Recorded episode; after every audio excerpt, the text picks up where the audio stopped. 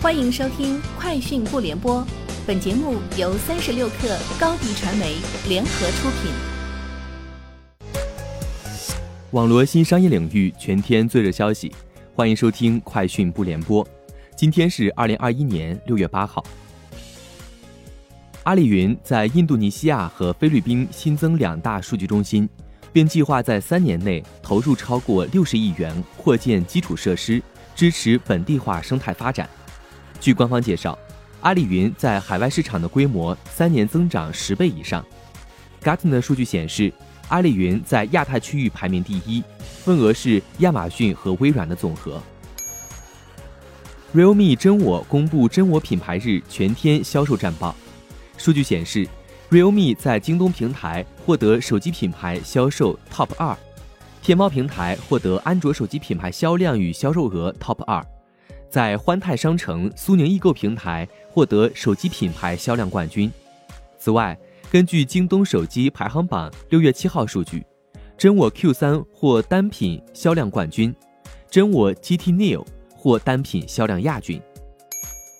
西瓜视频联合抖音、今日头条共同发起中视频伙伴计划，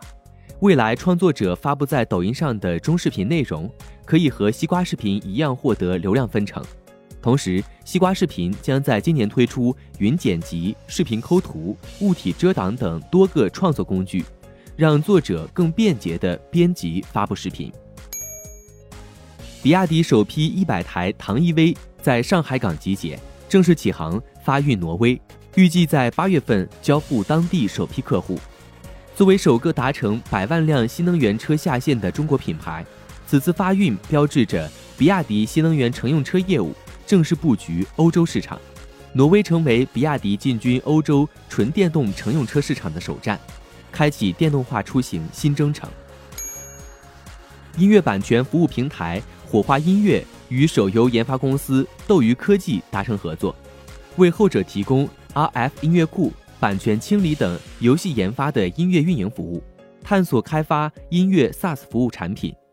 据官方介绍。该产品将提升和保障游戏产品研发中配乐的效率和安全性，降低游戏音乐制作成本，为中小型游戏公司及独立游戏团队探索高性价比解决方案。三十六氪获悉，郭明基最新研报表示，预测苹果将于二零二二年二季度推出 AR 头戴显示装置，因此装置提供影像式穿透的 AR 体验，故也需要透镜。而郁金光亦是关键供应商。Facebook CEO 马克扎克伯格周一宣布，至少要等到2023年才会向使用其网站的创作者收取收入分成。具体而言，该公司不会因为创作者通过付费网络活动、粉丝订阅、徽章或 Facebook 即将推出的独立新闻产品获取收入而从中抽取分成。此外，扎克伯格还表示。